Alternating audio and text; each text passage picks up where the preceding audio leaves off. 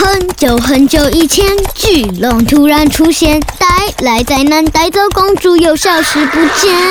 哇！走进莎拉的故事森林，有好多爱说故事的小精灵哦，还有莎拉的故事树。拉长您的耳朵，和我们一起到故事的想象世界吧。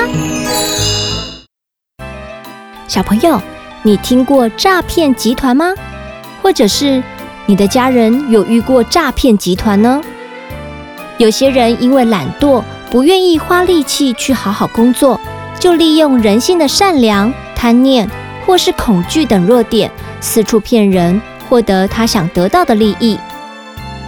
今天要说的故事是由巧遇文化出版、张秋生原著、李美华改编的一个小瓦盆。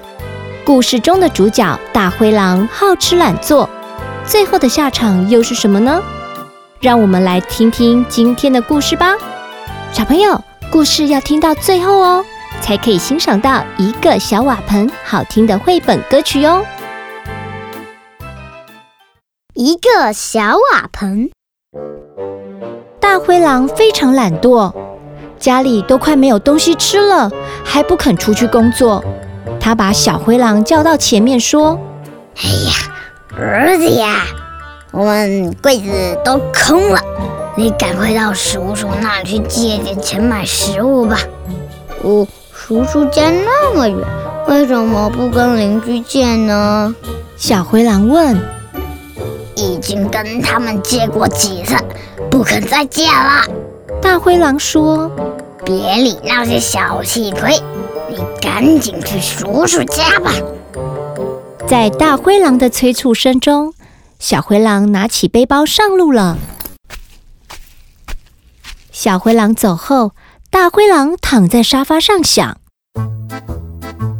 儿子这一去好几天才能回来，如果饿了要怎么办呢？”想呀想的，嗯，他想起家里有一个很久没用的破旧瓦盆，哎，突然有了个想法。大灰狼将瓦盆擦干净，用布一包，背到小镇上，边走边喊：“卖古董啊，百年古董，便宜卖呀，买到赚到啊！”原来啊，他想骗人，把一个破旧的瓦盆当做古董来卖。这时候，黑熊走了过来，大灰狼假装好心地说。这是古董，值一千个铜板哟。如果喜欢，我卖你一百个铜板就好了。黑熊说：“呃，我喜欢，可是我只有十个铜板。”大灰狼假装十分犹豫，最后说：“好吧，那只收你十个铜板就好了。”于是大灰狼就把瓦盆给了黑熊，赶紧带着钱走了。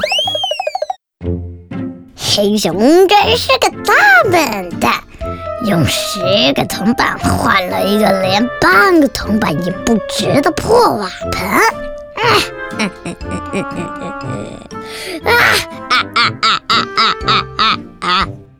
在回家的路上，大灰狼越想越觉得自己真聪明，忍不住就笑了起来。哦吼哦吼哦吼吼吼吼吼吼！一天过了一天，小灰狼终于从叔叔那里回来了。看到儿子，大灰狼焦急地问：“呃呃呃，捡到钱了吗？叔叔愿意借我们钱吗？”“哦，借到了，叔叔很好，借了我们一百个铜板呢。”小灰狼开心地回答：“钱呢？放在哪里？赶快拿出来！”大灰狼催促他说：“因为从黑熊那里骗来的铜板早就花光。”大灰狼已经饿了一天。哦，在这里，就是这个。小灰狼边说边从布袋里拿出一个瓦盆。什么？看到瓦盆，大灰狼的眼睛瞪得像灯笼一样大。他说：“那钱呢？叔叔借你的钱呢？”哦，换成这个瓦盆啊！在回家的路上。我看到了黑熊叔叔在玩这个瓦盆，是千年古董，最少值一万个铜板耶。可是因为他家里有病人，急着要钱看病，所以只卖一百个铜板。我觉得很划算，就用叔叔的一百个铜板买下了它。很聪明吧？说完，小灰狼得意地把瓦盆举到爸爸面前，等着爸爸称赞他。Oh no！看到自己从家里卖出去的破瓦盆又回来了，大灰狼眼前一黑，几乎要昏了过去。没想到这样骗来骗去，最后居然骗到自己的头上。大灰狼跌坐在地上，既后悔又懊恼，可惜已经来不及了。好啦，故事说完了。哎，我们来问一下瑶瑶哦，你看这个故事，你觉得大灰狼是一个什么样子的人呐？呃，狡猾，爱骗人，很像诈骗集团。很像诈骗集团吗？哦，对了，那你觉得啊？为什么大灰狼要这样子做？是不是因为他很怎样？很穷，他想骗钱。嗯，很穷，但是可以靠自己的努力去做事，对不对？但是他却没有，是不是很懒惰？他不愿意靠自己的努力去赚钱，就是懒惰，就是。嗯，而且他还很贪心，有没有？这种人应该有无立足之地才对。还有啊，故事中的大灰狼。除了懒惰，他还怎么样？呃，就骗人啊，很狡猾啊，一直做一些投机取巧的事情，对不对？对，就是不择手段达到自己的目的。懒人，他利用了什么当做欺骗的工具？就那连半个铜板都不值的破瓦盆。对，他用一个破旧的瓦盆当做欺骗的工具，靠着他三寸不烂之舌，把它变得。把那个瓦盆说的好像是一个珍宝一样，嗯嗯，结果没想到他怎么样自食恶果了。小灰狼从叔叔那里弄来了一百个铜板，全都拿去买那个破旧、连半个铜板都不值的瓦盆。他遇到了更厉害的诈骗高手，是谁？黑熊。黑熊骗的对象又是谁？大灰狼。小灰狼骗的对象是他的儿子，所以结结果就是一个不好的循环，报应在自己的身上。冤冤相报何时了？所以呀，懒惰贪心的相反就是勤劳努力。每天问问自己：我今天有认真上学、努力复习吗？我有帮助老师、家人或朋友成为一位好帮手吗？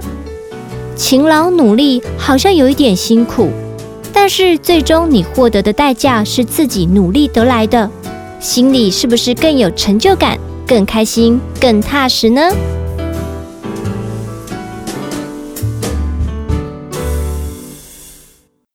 小朋友，你今天努力做了哪些事呢？欢迎到神马玩意 FB 粉丝专业找到一个小瓦盆 Podcast 贴文留言哦。莎拉很期待看到你的讯息哦。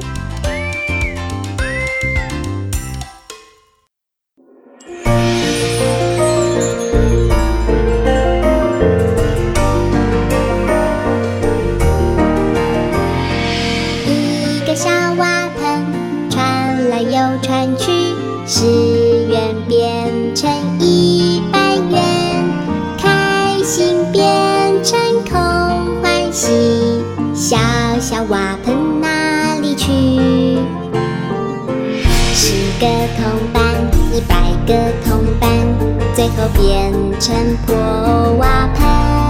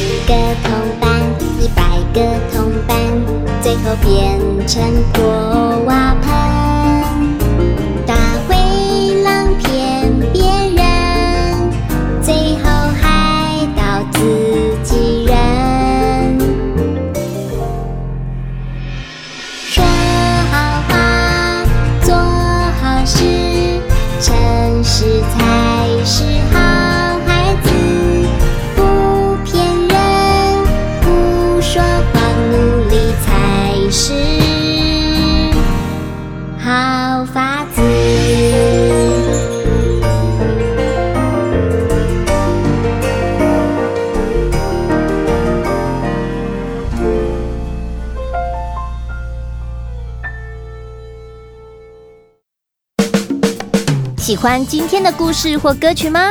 欢迎在 Podcast 订阅收听，也请到神马玩意脸书粉丝专业留言，和我们聊聊你的心得哦。